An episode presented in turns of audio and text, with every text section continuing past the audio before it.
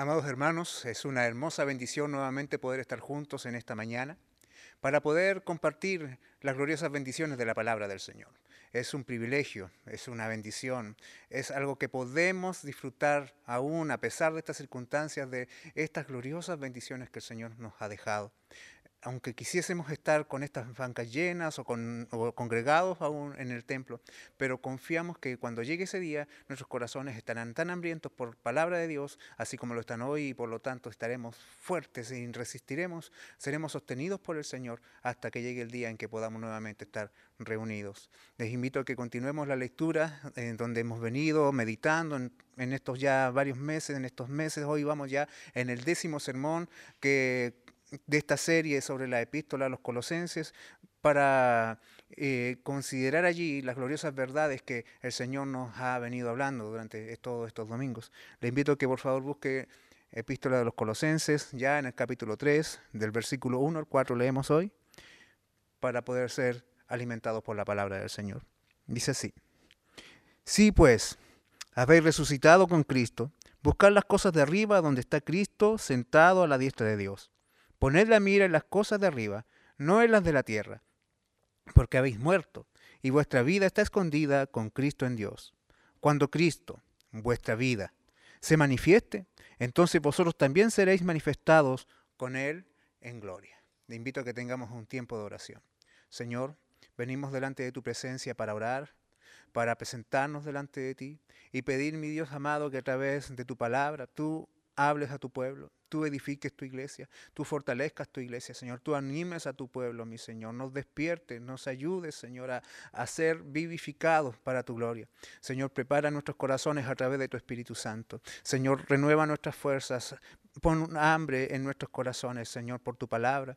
Prepara nuestro oído, nuestra mente, nuestras voluntades para responder a ella, Dios. Y guíanos, Señor, a través de ella de tal forma que tu nombre sea muy glorificado y nuestras vidas muy bendecidas. Te lo pedimos en el nombre de Jesús. Amén. Amén. Cuando buscamos en algunos textos de historia ejemplos de devoción cristiana, muchos de estos textos nos llevan a la historia de un hombre en particular que nació en el siglo IV en Cilicia, en, en el Asia Menor, conocido también como Simeón el Estilita. Este hombre era un monje muy riguroso en las prácticas, en ciertas prácticas que están muy unidas a lo que veníamos hablando acerca del ascetismo. Tanto así, tanto era su rigurosidad que él fue expulsado de su monasterio donde él estuvo desde los 16 años y luego de estar allí estuvo viviendo en una cisterna seca, estuvo viviendo en una cueva y al final él, eh, muy, muy molesto por la relación que involuntariamente él tenía con la gente a su alrededor, pidió que le construyeran una columna de tres metros de alto para él vivir sobre esa columna. Luego esa columna le resultó insuficiente y pidió que le construyeran una de 7 metros y al final pidió que a las afueras de la ciudad de Alepo, en Siria, le construyeran una, una columna de 17 metros de altura donde él pudiese allí apartarse de todo el ruido, apartarse de todas las personas y poder desarrollar una vida contemplativa, una vida de oración, una vida de abstinencia y de sacrificio para de esa manera, según él, poder conocer y encontrar más acerca de Dios. Este hombre era tan estricto en sus prácticas que comía una vez a la semana y no permitía que nadie se acercara a esa su columna, inclusive ni su propia madre le podía visitar allá. Se cuenta de que desde lo alto de la columna caían desechos de todo tipo, excrementos, inclusive hasta gusanos. Simeón pasó los últimos 37 años de su vida viviendo sobre esa columna. Y nosotros, Buscamos un ejemplo de devoción cristiana y los textos nos arrojan a este caso. Ahora cabe preguntarnos, ¿es este ejemplo, la historia de Simón el Estilita, un ejemplo de devoción cristiana? ¿Es esto la vida cristiana? Si recordamos la exposición del final del capítulo 2 que nos concentró la semana pasada, para muchas personas que, intentan definir la vida cristiana, las prácticas que Pablo allí condena, el legalismo, el misticismo y el ascetismo, vendrían a ser aquellas cosas que ayudarían a definir lo que pudiese ser la vida cristiana. Pero Pablo dice que cada una de aquellas cosas son rudimentos del mundo, son cosas que no tienen relación con Dios y por lo tanto no puede haber nada más equivocado para definir la vida cristiana que estas cosas que son suplantadores de la gracia y saboteadores de la libertad cristiana. Hermanos, no se puede desarrollar una vida cristiana conforme a los rudimentos del mundo. Según el verso 20 del capítulo 2, hermanos, en Cristo estamos muertos a estas cosas. En Cristo, hermanos, hemos sido liberados de estas cosas. No tienen poder ni autoridad sobre nosotros. Y por lo tanto, si quisiésemos definir lo que es realmente la vida cristiana, ninguno de esos elementos serviría, tendrían que ser descartados. La vida cristiana comienza cuando termina nuestra sujeción a nuestros propios esfuerzos por justificarnos delante de Dios y comenzamos a vivir una vida centrada en Cristo. Por un lado, hermanos, hemos muerto con Cristo, pero gracias a Él no solamente estamos identificados con Él en su cruz, sino que también estamos identificados con Él en su resurrección. En el texto que hemos leído, llegamos a un punto de inflexión en esta carta. Aquí ocurre algo que separa un antes o que pone un antes y un después dentro del desarrollo de la exposición de Pablo. Hermanos, Pablo ya está terminando de exponer la doctrina del Cristo superior, soberano y suficiente, y ahora comenzará a aplicar esa doctrina a la vida cristiana. Hermanos, para que sepamos cuáles deben ser los efectos de una fe tan gloriosa en nuestra vida cotidiana. Estas gloriosas verdades deben afectar la vida en el día a día del creyente.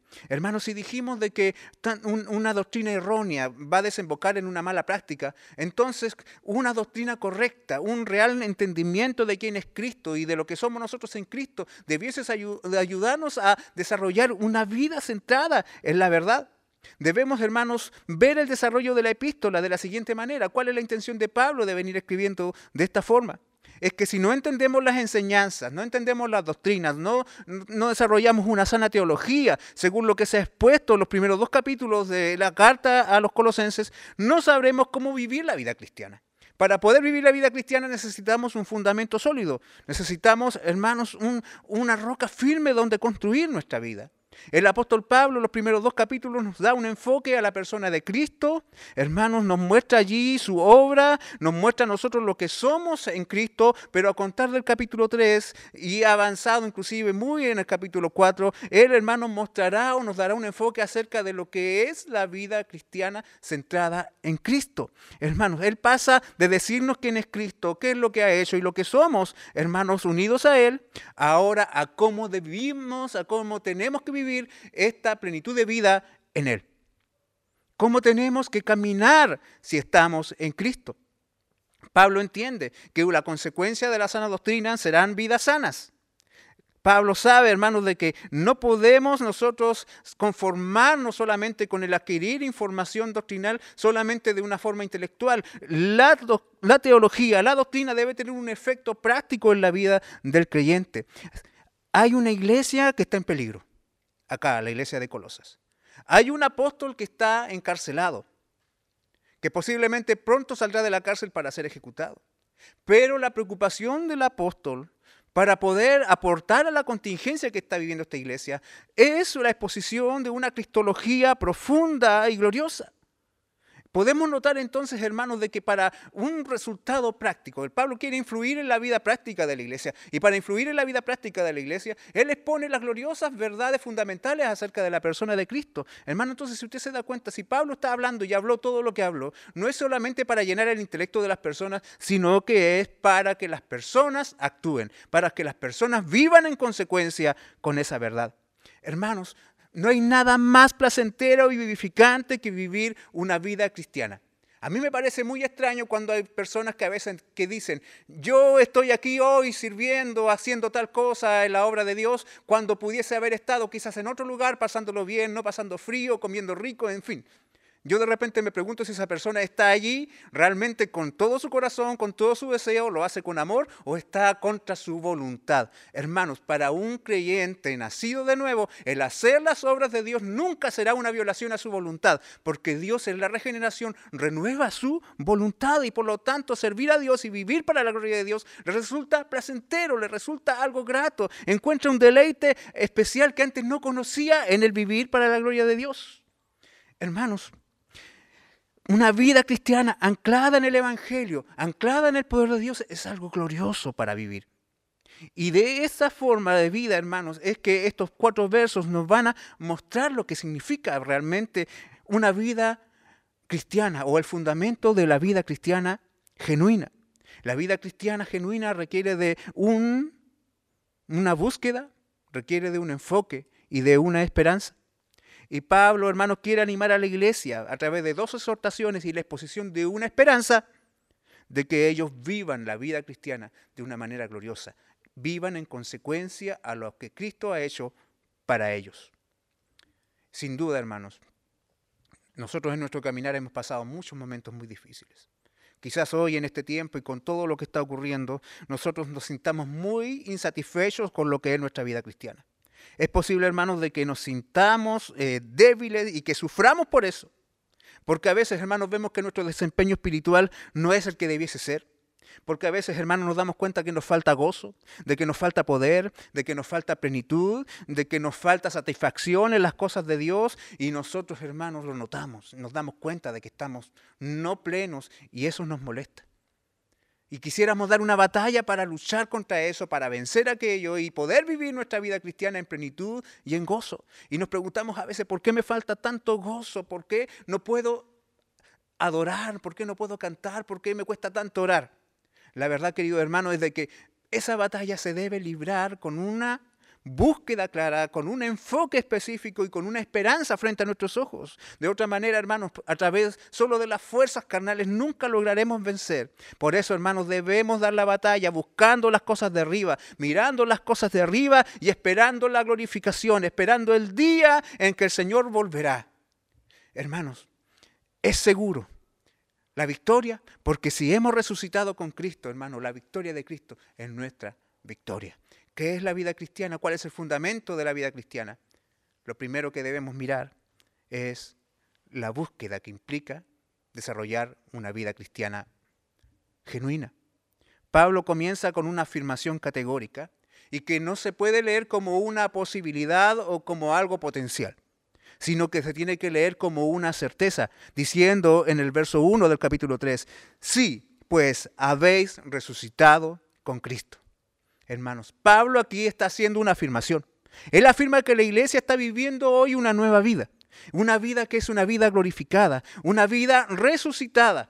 No se están viviendo ahora la etapa religiosa de la misma antigua manera de vivir, hermanos, no, sino que ellos ya han muerto con Cristo, como dice el verso 20, y ahora en contraposición a esa verdad se nos dice de que hemos resucitado con Cristo. Hermanos, los creyentes han muerto para los rudimentos del mundo y han resucitado con Cristo para la gloria, para una vida gloriosa. Hermanos, pero para una gloria que no es necesariamente o que no es futura. Pablo, hermanos, ve una gloria presente, una vida actual, presente en gloria. Hermano, nuestra vida eterna comenzó en el día en que fuimos perdonados y aceptados por Dios como hijos a través de Jesucristo. Hermano, Dios considera la muerte de Cristo como si fuera nuestra muerte. Y además, hermanos, nos atribuye los méritos del sacrificio de Cristo a nuestras vidas y nos resucita cada uno de la muerte espiritual para ahora vivir una vida espiritual. Así, hermanos, nos libra del poder del pecado, nos otorga paz, nos da gozo, Hermano, todo esto porque hemos sido perdonados en Cristo. Esta nueva vida en virtud de lo que ha ocurrido, ¿qué es lo que ha ocurrido? De que hemos resucitado con Cristo, debemos vivirla de una manera consecuente. Estás vivo hoy, ya no estás muerto, ya no eres esclavo, ahora has resucitado juntamente con Cristo. Consecuencia, buscad las cosas de arriba. La palabra buscar significa desplegar un esfuerzo constante, es un deseo de ferviente por alcanzar, por conocer, por, eh, por, buscar y encontrar aquellas cosas de arriba, o sea, aquello que tiene su origen en Dios. No está hablando de un arriba físico, sino que está hablando, hermanos, de una, de una posición o, o de un punto de vista que es completamente diferente a lo de la vida terrenal. Lo de arriba, lo espiritual, lo terrenal es lo de aquí abajo, las cosas de la tierra.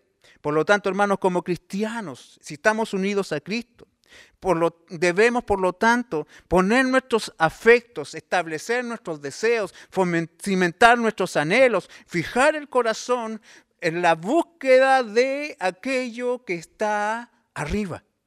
en las bendiciones y en los principios espirituales que solo se encuentran en Cristo. El apóstol Pablo sabe que esto es absolutamente necesario para el crecimiento cristiano y es absolutamente necesario para vencer el pecado. Esto implica, por lo tanto, hermanos, y quizás muchas personas pueden entenderlo de esta manera, esto implica, por lo tanto, descuidar nuestros deberes temporales. Si quiero ser un hombre realmente espiritual, debo descuidar mis responsabilidades familiares, debo dejar mis estudios, debo abandonar mi trabajo. Lamentablemente hay muchas personas que lo entienden así. Entienden de que buscar las cosas de, arriba es como vivir con la cabeza en las nubes y abandonar toda responsabilidad aquí en la tierra. Hermanos, hay muchas personas que usan este texto como excusa para eso. ¿Por qué tu familia está pasando dificultades y tú no estás trabajando? Bueno, es porque estoy enfocándome en las cosas espirituales. Eso, hermanos, es algo lamentable. Recordemos, hermanos, que Pablo, este mismo Pablo también dice en 1 Timoteo capítulo 5, verso 8, pero si alguno no provee para los suyos y especialmente para los de su casa, ha negado la fe y es peor que un incrédulo. Y además, hermanos, el apóstol va a exponer en esta misma carta, unos capítulos más adelante, acerca de cómo el ser cristiano, cómo el ser un buen cristiano tiene que ver con el ser un buen esposo, tiene que, tiene que ver con el ser un buen trabajador, con ser un buen hijo, con ser una buena esposa. No son cosas que están divorciadas, no son cosas que están separadas o que son incompatibles, hermanos. La vida resucitada no nos abstrae de la vida temporal, sino que nos perfecciona para vivir esta vida aquí en la tierra para la gloria de Dios. Por lo tanto, un buen cristiano siempre será un buen ciudadano, será un buen trabajador, será una persona que dé un buen testimonio, que provea, hermanos, con sus obras razones para que Dios sea glorificado. Hermanos, nunca un creyente fiel tendrá que ver, hermanos, con la negligencia y con la irresponsabilidad. De ninguna manera. Pablo nos da, hermanos, la ubicación de las cosas de arriba. ¿Dónde están las cosas de arriba? Pudiésemos preguntarnos y el texto nos dice, ¿dónde está Cristo sentado a la diestra de Dios. Pablo con esta imagen de Cristo sentado a la diestra de Dios está citando un salmo, el Salmo 110, verso 1, que dice, Jehová dijo a mi Señor, siéntate a mi diestra hasta que ponga a tus enemigos por estrado de tus pies. Con esto Pablo está indicando la posición exaltada, victoriosa y de autoridad que tiene Cristo hoy por su victoria total en su resurrección y por su ascensión. El Cristo ascendido, el Cristo glorioso hoy está a la diestra de Dios y la diestra de Dios es el lugar de la santidad, de la intercesión, del poder. La figura de Cristo se vuelve central en la vida cristiana. Hermano, Cristo tiene que estar en el centro de la vida cristiana. Hermanos, Pablo habla aquí del gobierno que ejerce Cristo sobre todas las cosas, sobre el universo, sobre el mundo espiritual, pero especialmente sobre su iglesia. Entonces, hermanos, lo que el texto nos está diciendo, que desde la perspectiva del trono de Cristo, la búsqueda de las cosas de arriba tiene un sentido especial. Es la forma de expresar lealtad, amor y de enfocar nuestras prioridades en lo que es Dios, en lo que es su palabra y todo lo que viene desde su presencia. Allí, hermano, debe estar puesto nuestro afecto, nuestro amor, nuestro deseo, nuestro anhelo, en todo aquello que viene de Dios. Hermanos, tú no puedes estar luchando en tu corazón por hacer aquello que tú sabes que es bueno, que corresponde hacer, vivir para la gloria de Dios, pero a costa de tus deseos. Se supone que si Cristo vive en ti, tus deseos han sido renovados, han sido regenerados y ahora estos deseos no están para la carne, tus sueños, tus anhelos no están para servirte a ti mismo, sino que están para glorificar a Dios. Deuteronomio capítulo 10, verso 12 dice, ahora pues Israel, ¿qué pide Jehová tu Dios de ti? sino que temas a Jehová tu Dios, que andes en todos sus caminos y que lo ames y sirvas a Jehová tu Dios con todo tu corazón y con toda tu alma. Esto, hermano, no es pescar un látigo y azotarse la espalda para poder hacer la voluntad de Dios. Esto es un deseo que fluye, es algo que naturalmente surge de un corazón renovado. El Salmo 119, 174 dice, he deseado tu salvación, oh Jehová, y tu ley es mi delicia. Hermanos, la palabra de Dios, la ley de Dios, los mandatos de Dios, las verdades de Dios no son una imposición para el cristiano. El cristiano las obedece con gozo. A los creyentes se les exhorta a buscar, a poner su esfuerzo constante en anhelar lo que proviene de Dios. La promesa que hay, hermanos, es que me buscaréis y me encontraréis cuando me busquéis de todo corazón. Entonces, querida iglesia, la vida cristiana se trata de poner nuestra búsqueda, de enfocar nuestros esfuerzos, de enfocar nuestro amor en aquello donde Cristo gobierna, allá donde el Señor está. Pongamos nuestros corazones en las cosas de arriba. ¿Por qué? Porque donde está nuestro tesoro, allí estará también nuestro corazón. ¿Y es Cristo el tesoro de tu vida? ¿Es Cristo lo más precioso que tienes? ¿O están las cosas temporales, las cosas de este mundo por sobre el tesoro mayor que es el Señor? Anhelar a Cristo, desear a Cristo, amar su voluntad, desear hacer su obra, hermanos, es una buena prueba para ver si estamos o no en Cristo. Mateo 6:33 dice, mas buscad primeramente el reino de Dios y su justicia, y todas estas cosas os serán añadidas. Esto no es una promesa de prosperidad si yo sirvo a Dios. Dios me dará cambio, riquezas y abundancia. Esto significa de que aquel que está enfocado en Dios, las cosas temporales las ve como añadidura y lo prioritario para él es Dios y su justicia. La vida cristiana comienza con, con una búsqueda específica. Las cosas de arriba, donde está Cristo sentado. Pero la vida cristiana también debemos considerarla como lo siguiente, como un enfoque, como un poner la mirada en algo específico y no apartarlo de allí. En el verso Pablo, en el verso 2 Pablo nos dice, poner la mira en las cosas de arriba, no en las de la tierra. Pablo sigue entregando las exhortaciones necesarias para la iglesia que debe glorificar a Dios si nuestros deseos deben estar puestos en Dios, si nuestros deseos deben estar allí, en, donde está Cristo, hermanos, también nuestras mentes deben estar puestas en Dios. Una nueva exhortación nos es impuesta. Poner la mira en las cosas de arriba, no es las de la tierra. Nuevamente las cosas de arriba son citadas por Pablo y esto nos muestra claramente, hermanos, cuál es la importancia que tienen en la vida cristiana. Para, para la vida cristiana, hermanos, Poner la mira en las cosas de arriba significa colocar toda la atención en aquello donde está Cristo. Significa enfocar la mente, fijar el pensamiento en las glorias de Cristo. Es determinar nuestra meta y no desviarnos de ella. Nuestra mirada, pues, hermanos, se prende a distraer por cualquier cosa. Sin duda tenemos serios problemas de concentración. Y usted sabe, los que han conducido un vehículo, lo que muchas veces cuesta distraerse mientras uno está conduciendo. ¿Cuánto nos podemos desviar en un par de segundos? Hermanos, Pablo está diciéndonos una idea muy parecida. No saques la mirada de Cristo. Tu vida cristiana no se trata tanto de cuán inteligente eres, sino de cuánto mantienes tu mirada fija en Cristo, en las cosas de arriba. Hermanos, no, no podemos darnos el tiempo de distraernos, no podemos darnos el tiempo de vitrinear las tentaciones de este mundo, hermanos.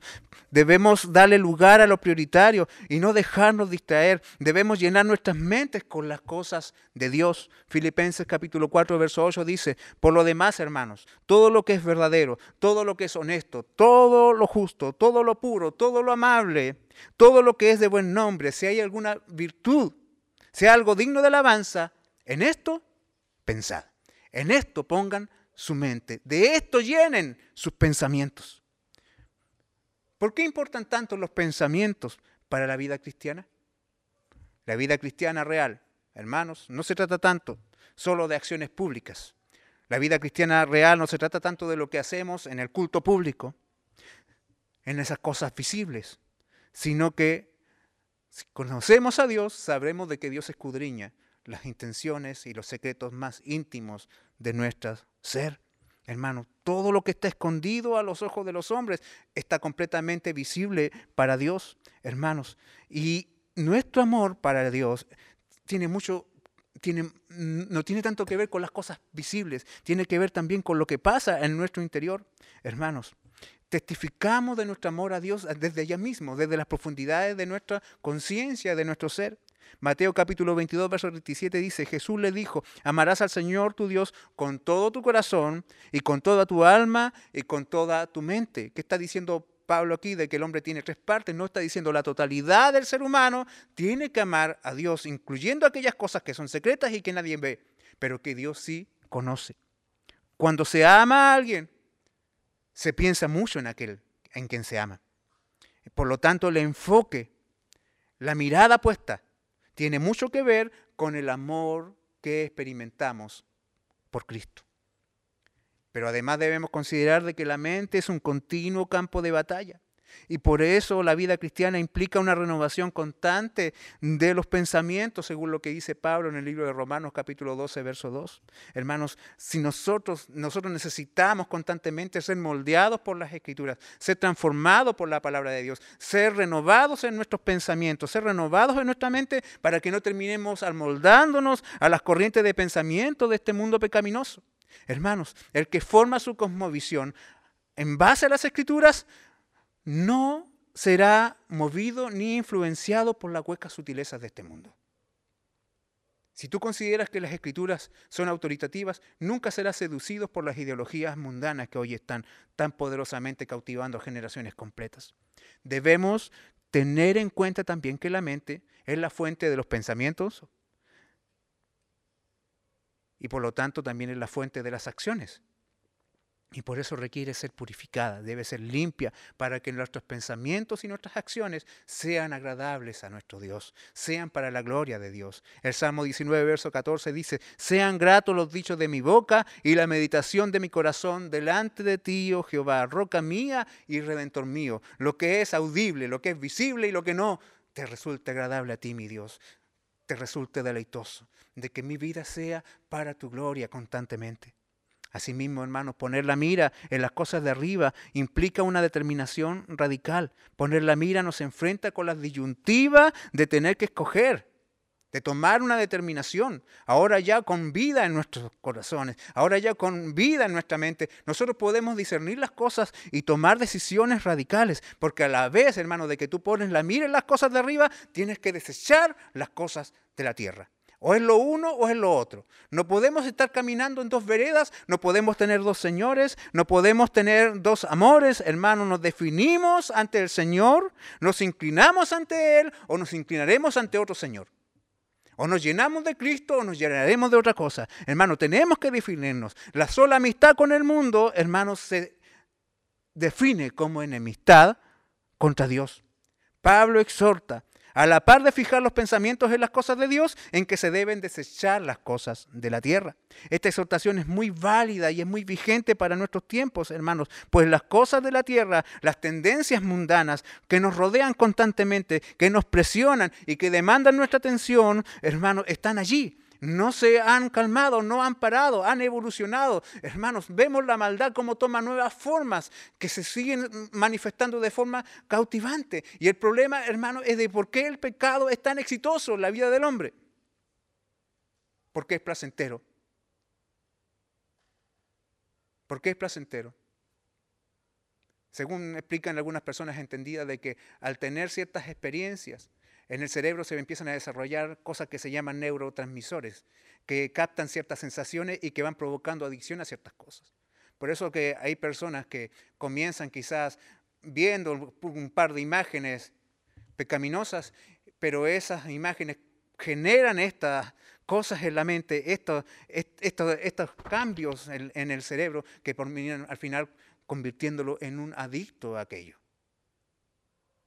El Señor nos ayude y nos dé sabiduría. Porque sin duda, hermanos, tenemos que tomar una actitud definida. ¿Amamos a Dios o le aborrecemos? Y por lo tanto, hermanos, el llamado es esto, a que nada de este mundo cautive nuestra atención, de que cerremos las puertas a todo aquello que se levanta contra Dios, contra el conocimiento de Dios y de su verdad. Por lo tanto, hermanos, debemos ir constantemente a la fuente de la gracia, a pedir fuerzas para poder ser renovados y poder caminar en consecuencia con la nueva vida que tenemos en Cristo. Pablo también entrega una razón del por qué esto es así en la vida, por qué es tan radical, por qué Dios nos pide esto. Hermanos, ¿por qué la vida cristiana es tan extrema al final? Verso 3, porque habéis muerto. Por eso debes dejar las cosas de la tierra porque ya estás muerto para ellas y nuestra vida está escondida con Cristo en Dios. Ser cristiano, hermanos, no es como tener una membresía de un club. Servir a Dios no es lo que haces en tu tiempo libre. Ser cristiano es lo que define toda tu existencia. Ser hijo de Dios es lo que define todo lo que haces, todo lo que vives en tu tiempo libre en tu tiempo ocupado, en el trabajo, mientras duermes, mientras comes, hermanos, tú lo haces como cristiano. El Señor nos ayude. Observemos la siguiente, lo siguiente, hermano. La solución de Dios para el pecado no es algo superficial. Él determinó que la paga del pecado es muerte y para ser libre del pecado tendremos que morir al pecado. Y una vez muerto al pecado, hermanos, el pecado no tendrá dominio sobre el creyente. Así pues, la solución de Dios para la pecaminosidad no es ir aplicando medicinas paliativas e ir mejorando de a poco al enfermo. No, Dios determinó que para que haya libertad del pecado debe haber muerte y debe haber resurrección. Solo así se termina el dominio del pecado sobre el hombre. Y eso ocurrió en Cristo. Cuando Él murió, nosotros morimos juntamente con Él cuando Él fue sepultado, nosotros fuimos sepultados juntamente con Él. Y cuando Él se levantó de la muerte en la resurrección, nosotros también fuimos levantados juntamente con Él. Eso es lo que Pablo nos decía en el capítulo 2 de este mismo libro.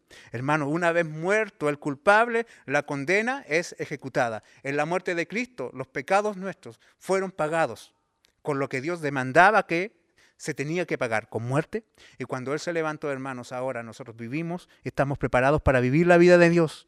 En la resurrección, hermanos, el poder del Espíritu Santo levantó a Cristo de la muerte. Y ese mismo poder, según la carta a los Efesios, es la que opera hoy en nosotros. Ese mismo poder está hoy obrando en cada creyente, hermanos, de tal manera que le va capacitando para poder ser un testigo fiel. Hermanos, tenemos en Cristo el poder para resistir el pecado. No sé si tú te vas dando cuenta en el desarrollo del pensamiento que Pablo nos va exponiendo. Hermano, la vida cristiana nunca está separada de Cristo. La vida cristiana nunca depende del hombre. La vida cristiana siempre está anclada en Cristo. Y esta, hermano, es la gloriosa paradoja de la vida cristiana. Para poder vivir hay que morir. Y muriendo uno mismo podemos vivir para Dios. Por eso, hermano, un incrédulo nunca podrá perseverar en los caminos del Señor. Porque no puede, hermanos, resistir al pecado. Porque aún está vivo para el pecado y está muerto para la voluntad de Dios. Pero nosotros, hermanos, nosotros somos algo nuevo ahora. En la vida cristiana las obras fluyen de nosotros, las buenas obras fluyen, hermanos, porque hay una nueva naturaleza que nos ha sido dada en Cristo, hermanos. Fluyen porque es la esencia de lo que somos. Somos hijos de Dios, hermanos. Dios nos hizo sus hijos y nos dio el poder para hacer aquellas cosas que hacen los hijos de Dios para que Él pueda ser glorificado en nosotros. Y hermanos, y por lo que ya estamos muertos, con Cristo, según el verso 3, estamos escondidos con Cristo en Dios. La idea de esconder algo, hermanos, proviene de que en la antigüedad las cosas valiosas no podían, hermanos, guardarse o ser resguardadas en una entidad como un banco, por ejemplo. Entonces, ¿qué hacían las familias para preservar lo valioso que tenían?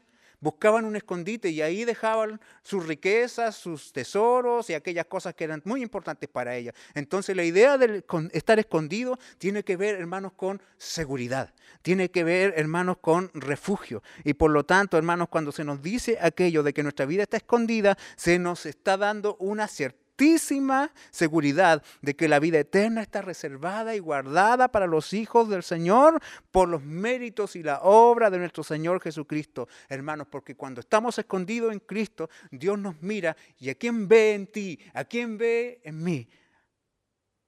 Y esto es maravilloso, ve a Cristo. Y eso, hermano, es nuestra seguridad.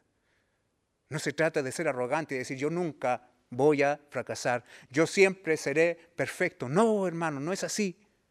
La verdad es que somos muy débiles todavía, la verdad es que somos muy incompetentes todavía, la verdad, queridos hermanos, es que somos, cada día vamos fracasando y nos duelen nuestros fracasos espirituales. Pero hermanos, Cristo nos ha escondido en Él. Con su muerte Él nos escondió y aseguró nuestra vida de una manera gloriosa y maravillosa. Esto es algo, hermanos, para gozarse y para encontrar fuerzas para continuar. La vida del creyente está segura en Cristo. Esto es una, una riqueza invaluable, pero a la vez es una vida que es invisible. Y eso es uno de los más comunes problemas que enfrenta el creyente, que cuando asume el llamado a vivir según la vida resucitada, es que el mundo le ridiculiza, es que el mundo le, le persigue, hermanos, porque el mundo no puede ver lo que el creyente ve, porque el mundo no puede ver lo que Dios ve. Hermanos, el mundo no percibe la realidad espiritual de la vida cristiana, que demanda al Hijo de Dios a renunciar a su antigua forma de vida, a separarse de los valores del mundo y a convertirse en un ser que va contra la corriente de este mundo. Pablo ha puesto frente a la iglesia dos exhortaciones. Buscar las cosas de arriba, mirar las cosas de arriba. Y sin duda, hermanos, Esto demanda al creyente un esfuerzo, es un tremendo desafío. Es algo que sin duda nos, nos moverá en más de alguna ocasión a la preocupación. La vida cristiana demanda al Hijo de Dios a renunciar a su antigua forma de vida, a separarse de los valores del mundo y a convertirse en alguien que va según la voluntad de Dios. Y la vida cristiana, hermanos, es desafiante, es cierto, es desafiante. Pero Pablo encadena estas dos exhortaciones a una gloriosa esperanza. El creyente pueda fundamentar su vida en una hermosa, maravillosa esperanza sin usar ninguna conjunción, ninguna idea o una palabra que una las exhortaciones, nosotros podemos leer el verso 4. Cuando Cristo vuestra vida se manifieste, entonces vosotros también seréis manifestados con Él en gloria. ¿Qué es lo que está haciendo Pablo con esto? Está mostrando potencia en la idea que él está desarrollando. No dice ni un por tanto, ni bueno ahora esto, no, simplemente entra de inmediato a una certeza.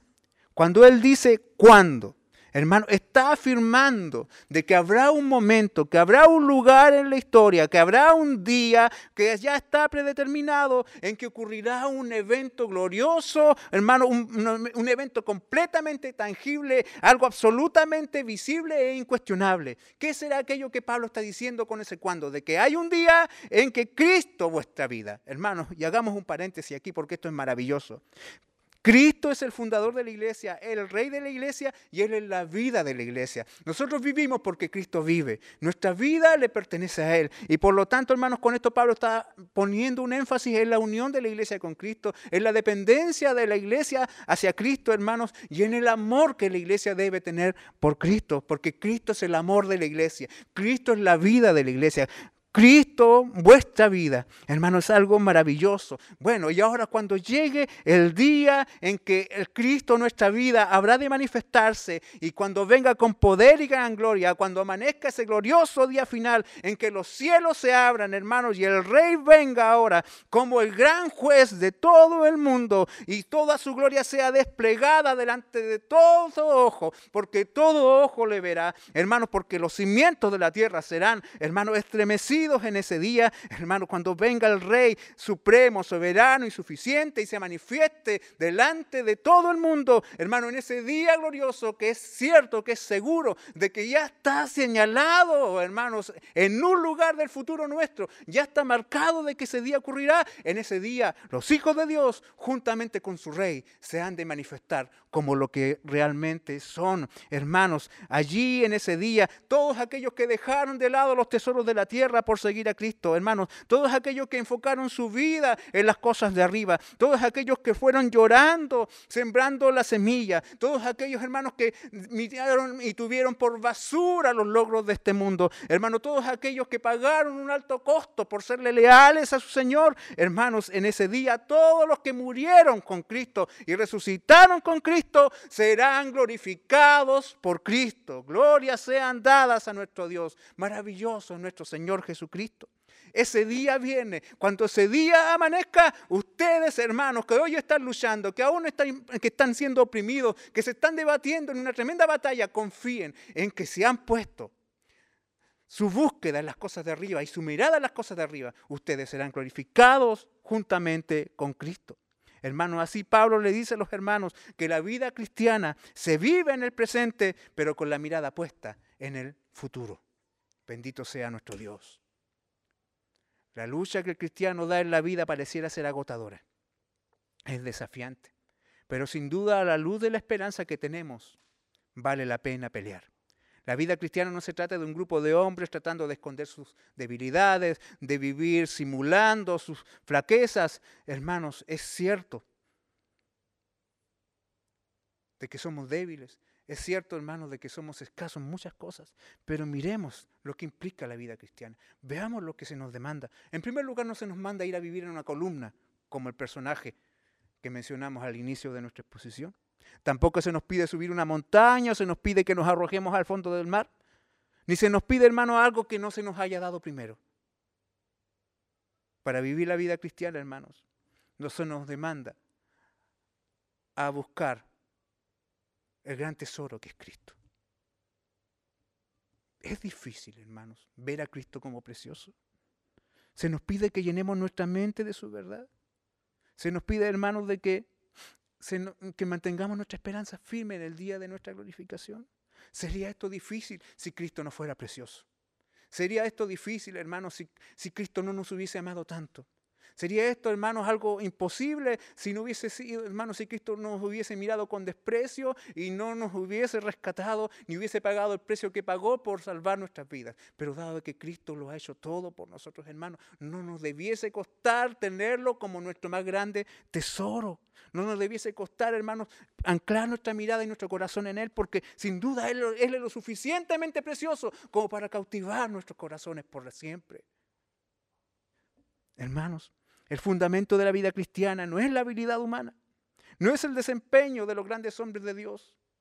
No, porque tal cosa no existe. Más de alguna vez se ha dicho, hermano, de que no existen los grandes hombres de Dios. Solo existen hombres pequeños en la mano de un Dios grande. Hermanos, el fundamento de la vida cristiana no es lo que tú haces o dejas de hacer. Hermanos, el fundamento de la vida cristiana es Cristo. Si hoy te sientes con poco gozo, si hoy te sientes de que no estás viviendo la vida plenitud, yo te invito de que te dispongas a poner tu mirada en el trono de Cristo y contemples las glorias del Señor y que te goces en su gloriosa persona y que disfrutes las bendiciones que Él ha ganado para, ti en su muerte y en su resurrección. Hermanos, el secreto de la victoria de la vida cristiana no es la habilidad humana, es el poder de Cristo. Cristo es el centro de la vida cristiana. Hermanos, la seguridad del creyente es Cristo. Él es el fundamento de nuestras vidas. Gloria sean dadas al Señor. A veces yo me miro y me da pena mi desempeño. Sin duda, hago tan poco, soy tan escaso, me falta tanta inteligencia todavía. Hermanos, si Cristo nos diese o nos retribuyera en base a eso, sin duda estaríamos descalificados, sin duda yo estaría descalificado. Pero gracias a Dios que la vida cristiana no se trata de las capacidades de quien soy yo, no se trata de las habilidades que tienes tú, se trata del poder de Cristo y de su amor, se trata de su persona. Cristo es el centro, el fundamento de la vida cristiana. Gózate en Él, deleítate en Él, ámale, porque no es difícil amar a alguien tan hermoso, tan tierno, tan glorioso, tan perfecto, tan sublime como nuestro Salvador. Te invito a que inclines tu rostro y tengamos un tiempo de oración.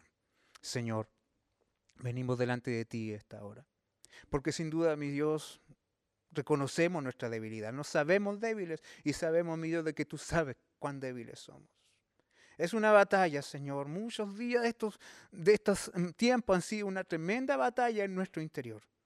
Señor, hemos luchado con nuestros pensamientos, hemos luchado, Señor, con miles de voces que oímos en nuestro interior. Pero hay una voz que tiene que salir sobre todas, que tiene que sobreponerse a todas y es la tuya. Ayúdanos, mi Señor, a enfocar nuestra vida en ti, mi Dios, a que tú seas nuestra búsqueda, a que tú seas nuestro tesoro, a que tú seas nuestra esperanza. Señor, sabemos que un día tú volverás.